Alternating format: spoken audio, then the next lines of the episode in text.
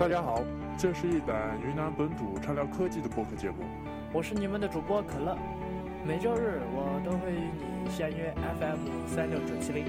与你一起聊聊科技圈那些有趣的事儿，聊聊你与数码产品之间的不解之缘，传授一些使用的小技巧，让你体会到科技改变生活的乐趣。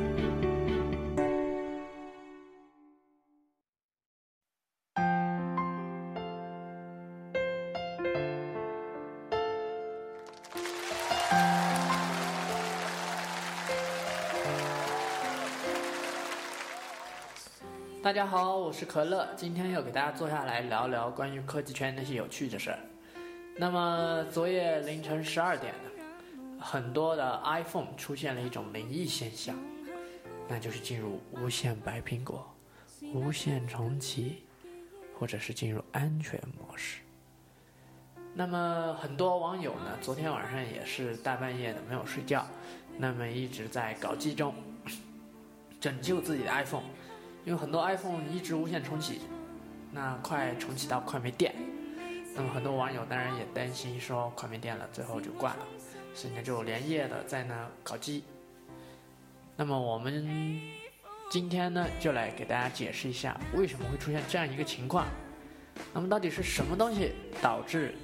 我们的手机无线白苹果、无线重启或者进入安全模式呢？是越狱里面的一款插件。叫做 Cyblock。那么，到底 Cyblock 是一款什么样的插件，能够引起这么大的一个响应呢？我先来给大家介绍一下 Cyblock 这个软件。那么，这款软件呢，它是一个锁屏界面的微调插件，能够将你 iOS 界面的时间显示区域以及底部的滑块区域呢，往两边缩一点，那么让整个锁屏界面呢。看上去更加的美观大方，也能让用户呢更好的展示自己喜欢的壁纸。也因为它能够让我们的锁屏界面变得更加紧凑，而不仅仅是修改锁屏界面字体那么简单，所以当时一推出呢，就受到了很多人的一个追捧欢迎，一时间呢成为了越狱社区里面的风靡插件。当然，它也成为了本次无线白苹果的一个罪魁祸首。既然问题找到了，那么解决方法同样也得出来，对吧？那么具体应该怎样进行一个操作呢？大家可以去我们的新浪微博 New Elements 去进行查看。那么我会将这个解决办法呢发成一条微博，然后方便大家去按照上面的。教学步骤进行操作。那么通过这次事件呢，也让很多人心有余悸。那么同时也引出一个问题，那么就是越狱之后呢是否安全？也让一些之前本来打算越狱的人现在不急于越狱了。那么我们就来说一下越狱到底安不安全？那么安全问题无非分为两种。一种呢是 iPhone 的一个隐私内容安全，那么另外一种呢，则是一些霸王的软件呢，让我们的设备进入无限的白苹果状态。那我们先来看第一种，那么第一种说到了是隐私内容安全方面的问题。那么我们都知道，iOS 的越狱呢，指的是通过系统的一些漏洞。绕过系统施加的众多限制，对 iOS 设备呢实现多重操作。那么，比如说修改字体，对吧？呃，本来字体不太好看，我们可以修改很多的字体。比如说，我们安装黑名单、来电归属地、呃，快捷拨号等等功能呢，都是原本 iOS 所具备的。那么，它跟安卓的 Root 呢又有什么不同呢？我们这里举一个例子，那么 iOS 呢就像是一间封闭的房间，那么如果你越狱呢，就相当于在这个房间最呃薄弱的墙上呢敲开了一个漏洞，而安卓呢恰恰相反，安卓的 root 呢相当于是我们有一间房间，然后 root 呢就相当于你拿到了一个房门钥匙，那我们可以进到房间内去，那么我们的。iOS 设备越狱呢，不代表它的安全机制会被移除。那么，如果你的软件是通过非官方渠道下载的软件，也同时安装在 iPhone 原生应用的路径下面呢，就会导致说，我们安的非官方软件呢，可以访问你的短信、你的联系人、你的邮件，包括你的设置等等，那会带来。那么第二种安全问题，也是大家会经常听说到的，那就是越狱之后导致我们的设备白苹果。或者无键重启的例子，那么轻者呢，只是说运行一些插件之后，呃，就突然重启了，进入安全模式了。但是我们只需要退出安全模式或者再重启之后就没有事了。包括今天早上自己也遇到这个问题，就是改了字体之后，今天早上是打一些字的时候就会闪退。那么如果在主界面打那个字的话，用 Spotlight 来打字的话，那么就会出现重启。那么重者呢，就会像 iOS 七越狱发布之初，大家遇到的胎记助手那样强制插入。那么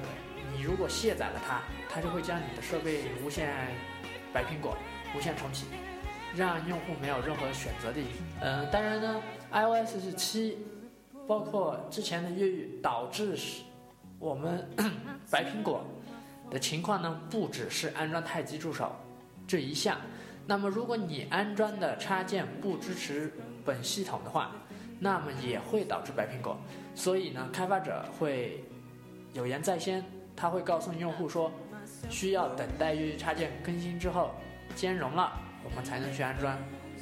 当然呢，在遇到这种情况的用户也不多，那么新手可能会多一点，老手的话就可以忽略不计了。那么，因为我们都会看它是否兼容我的本次系统，比如说像你现在 iOS 七，它是否兼容 iOS 七？如果它是兼容 iOS 六点几的，你装上去也有可能会导致白屏幕。那么通常来说呢，在 C D R 官方源安装的可信任插件呢，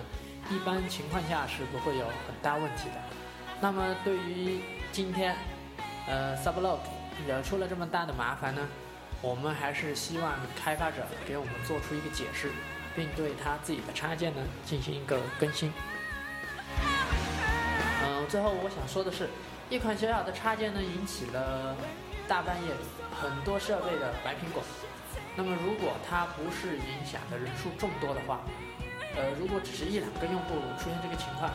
那么我想今天也不会影响范围达到如此大的地步。那么问题也就来了，所以呢，也希望我们的越狱开发者呢需要注意一些这些问题。第二个，我们就来说一说，呃，近几天来在 iOS 和安卓上大热的一款游戏，我想很多人已经猜到了，那么它就是我们的呃 Flappy Bird。那么今天早上呢，它的开发者呢也宣布。这款软件呢正式下架，虽然现在我们还能在 iTunes 上找到，但是已经无法下载了。如果是你之前下载的用户呢，也不用担心，那我们是可以继续玩的，只是新用户是无法下载的。那么目前我们也不知道这款应用的作者为什么会将这么火的一款游戏下架呢？他曾经在 Twitter 上发表说明说。呃，各大媒体实在太抬举我的游戏了，我从来都没想要过成功，请别再来烦我，我也再也受不了了。如果我成功了，Flappy Bird 也成功了，但是这也毁掉了我简单的生活，现在恨死他了。那这是作者给出的一个答复，就是他为什么把这个软件下架？因为这个软件的话，确实还是比较给力的，嗯，很多人称之为自虐游戏。就是很有挑战性，一般能坚持十五秒的人已经是相当不错了。如果你之前没有玩过，你朋友手机上有的话，大家可以去尝试一下。当然，如果你有一台 Mac 的话，那么恭喜你，你还可以继续玩，因为目前的话，这款软件呢已经被移植到我们的 OS Ten 上面。那么第三个想要来和大家分享的呢，也是相对来说比较劲爆的，对于国人来说比较劲爆的一个消息。那就是目前呢有消息指出，呃，如果你之前购买的五 S 或者五 C 是 A 幺五啊幺四五七或者是 A 幺五二八型号的呢，在你升级了 iOS 七零五更新之后呢，